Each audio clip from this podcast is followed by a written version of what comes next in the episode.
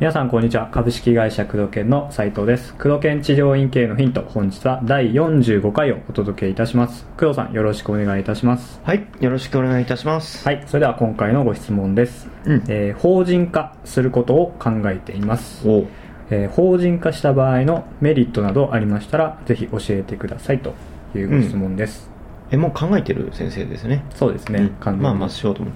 まず法人化するメリットはいに関しては、はい。治療院に関して一人先生であれば、えー売り上げがね、はい。そこまで高くない。まあ、つまり月賞100万程度であれば、うん。個人のままでも十分いい。いい感じなんですか？ただうんうん。まあ、一つのメリットとしては、利益で800万以上はい。出るんだったらば、法人にした方が、うんうんまあいいよねっていう。う、ん。年間ですか？年間うんうん利益でね。はい。で800万残るって治療院一人先生とかなかなかないと思う。うん。結構売り上げないやつですね。うん。うん。でなぜかっていうと個人と個人事業のはい。税率とはい。法人の税率っていうのは全然違うのね、うんうんでえ個人だとまあねあんまりこういうのはね言いたくないというか本当は良くないんだけど、はい。えー現金商売でさはい。帳簿が残んないから基本的にちょろまかせてる先生意外に多いんだよね この業界ねなるほどはい、うん。そのまあ、ごまかせる方じゃないですよ、散髪屋さんと一緒だからさそうですね。基本的にはね、はい。うん、だからそういうのを考えたりするとうんうん。まあ、法人でもできるんですけどね、それはね。ううん。ん。えっ、と、例えばね、売り上げがこれくらいしかなかったとかってうんうん。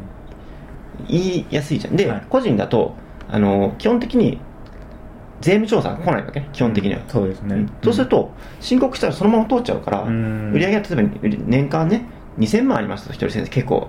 でも1000万しかなかったって言えば、はい。それに対してのうん。自由に帳簿つけようと思ったらつけれるからね。なるほどはい。うん、そうそう証拠が残ってないじゃんうん。現金証拠だから、うん。そうするとまあ儲かってないふうに見せて、うん。あのーまあ税金をね少なく払うことができるじゃん、はい。うん。これはあんまり良くないことだよね非常にね、うん。うんおすすめはしないし。そうですね。できればやってほしくないところだけど、うん。まあまあ事実問題ね、まあ、そうされてる先生多いのでね、うん。うん。で法人にすると、まあ、利益があると3期か4期に税務調査が来る可能性があると。はい。まあうちも来たけどね、うんうんある程度利益出してくる。そうね。そうするとそこでちょろまかしてると帳簿出せとかうんうん。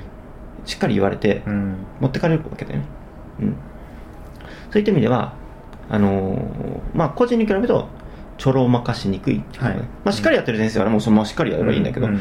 あと個人の場合っていうのは自分で全部決めるから役員報酬とか決めなくていいね。給与っていうのは関係ない。自分で余ったのが全部自分の給与って言うんだけど会社にすると役員報酬ってものを決めなきゃ決めなきゃいけないから、うんはい。代表取締役社長になるから、うんうんうん。だから売上と個人が分かれちゃうから、うん。法人に例えば株式会社工藤研という会社に、はいまあ、雇われているというか、うん。役員だけど雇われている工藤健二っていう、うん。法人じゃん。なるほど。別の人格なのね、はいはい。法人と工藤健二って別の人格、うん。治療院もなんとか会社作ったら治療院と個人が一緒だったけど個人の時は法人と,、えっと法人とその個人という自分雇われているというかね,、ね。はい。の人一部になるから、また感覚が違って給与を持ってもらうことになるね、うん。そうすると、えー今までは余ったお金を全部使って使ってもよかったんだけど、はい。まあよかったんだけど、うん。給与以上使うと今度うん。会社から借り入れになったりそうなんですね。ことになってくるね、でその代わり会社っていうのはえっ、とまあ例えば接待費とかうんはい。名目によって100%、えー経費計上できるわけね、うん。そうすると、まあ、その分税金を支払う前にお金を使うことができるから会社名義で実質使うことができるから、うん。経費として例えば、はえー例えば患者さんとご飯を食べに行ったとか、うん。経費にできるよね。例えば先生と打ち合わせしたとかはい。会議費だよね、うん。といったことで、えーしっかりとした会計が必要になってあと会社にすると税理士さんとかを、まあ、往々にして雇わなきゃいけないから、うん。そうですね。そうすると、まあ、毎月大体安い人で2万とか。うん。で決算月に、まあ、2ヶ月3ヶ月取る人が多いね。はい。うん。まあ大体固定で月3万円とかでやってくれるところも多いけどね、うんあと帳簿が結構しっかりと作んなきゃいけなかったりするからあんまりねあの個人の人には、まあ、売り上げが、ね、100万以下の人についてはする必要はないと。うん。でするメリットは何かっていうと、はい。信用だよね。ああやっぱ信用性ですか？うん。うん。ちゃんとしっかりと納めて、あの申告してうん。決算っていうのがあるから会社だとね、はい。はい。しっかりと決算書っていうのが残るわけ、うん。個人とまあ残るけど、うん。なんかねやっぱり信用って面では大きく取るか。ら、ね、うん。例えば会社にしてしっかりと利益を確保して、うん。多店舗展開するときに決算書を持ってくる。はい。個人だと貸してくれないわけ。ね、うん。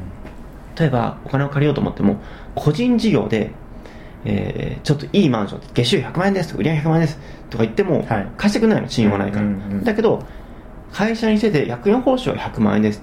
で3期終わってます。決算書出します、うんうんって言うと貸してくれるわけ、うんそういった意味で社会的信用としては全然違うわけね。う、ん。うん、法人と個人では、はい。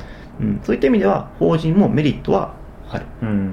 うん、ただし、えーそれでねお金を借りるとかはい。社会的何かこう信用が必要ないことも多いじゃん個人とかでやってるとね,、うん。そうですね。ううん多店舗展開するとか、うん。あと、まあ、会社にしたらと社会保険入れないからね、うんうんうん。そういった面では。はい。いいかもね。個人だと国民年金国民保険でいけちゃうから、はい。その分あの払う税金とかは少なくて済むよね、うん。まあ、将来もらえる俺年金もらえないと思うけど、うん。もらえる年金の額はやっぱり厚生年金とか社会保険の方がやっぱり多いよね。で会社じゃないとスタッフにそれ入れてあげれないから、うんうんうん。そういった意味では、えー会社にした方が対外的なはい。人を採用するときも会社の方がやっぱりね、うん行く側もそうですね。ね安心しますね。入りやすいでしょ、うん。例えば親御さんとかも考えてね、はいはい。そういった意味では信用だよね。大まかに言うと、雇う時の信用お金借りる時の信用、はい。まあ、何かしらの、えー外部からの見た目。うん。で資本金というのをしっかり入れなきゃいけないよね、はい。待ってもないようなもんだけど、うん。うん。そういった意味では、えー法人するメリットことね。デメリットとしては先ほど言ったようなことだよね。はい。うん。まあ、よくの、あのー利益でね800万残るか残らないかと、う。ん。800万から法人の場合税率が変わったりするからね、はい。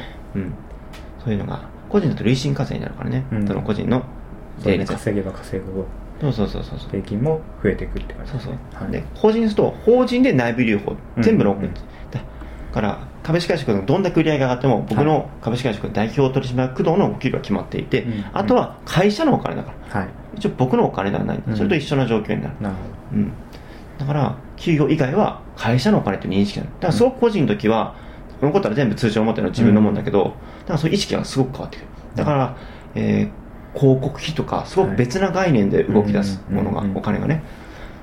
まあしっかり経営としてねやっていきたいのであればいいけど、うん。まあ、個人でねそんなに大きくする必要もどなくて、うん。